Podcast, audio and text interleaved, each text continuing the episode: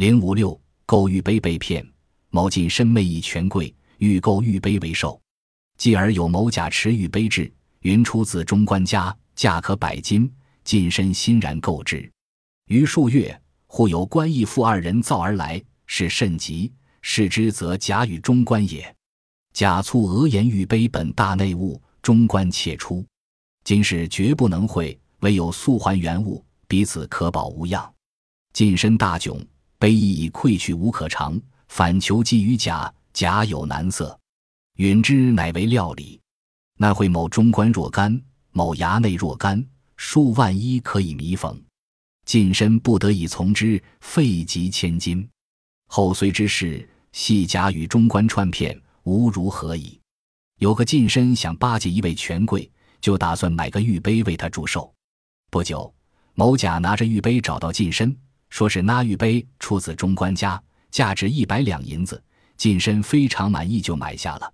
过了几个月，忽然有个衙役绑着两个人来找他。近身仔细一看，原来是甲跟中官。甲垂头丧气地说。玉杯本来是内府的东西，是中官把它偷了出来。现在事情败露了，只能马上把原物归还回去，这样咱们才能保得平安。近身非常害怕，玉杯已经赠出去了，不能再要回来。情急之下，近身反向假讨主意，假装作非常为难的样子，答应帮他解决这件事。他想了一会儿，说：“您可以贿赂中官和衙门。”这样或许可以解决这件事。近身不得已给了他们一千两银子。后来，近身虽然知道这件事是假和中官串通起来骗他，但也是无可奈何。揭秘：骗子行骗于近身买的玉杯之后，某甲、中官与衙役都是一党。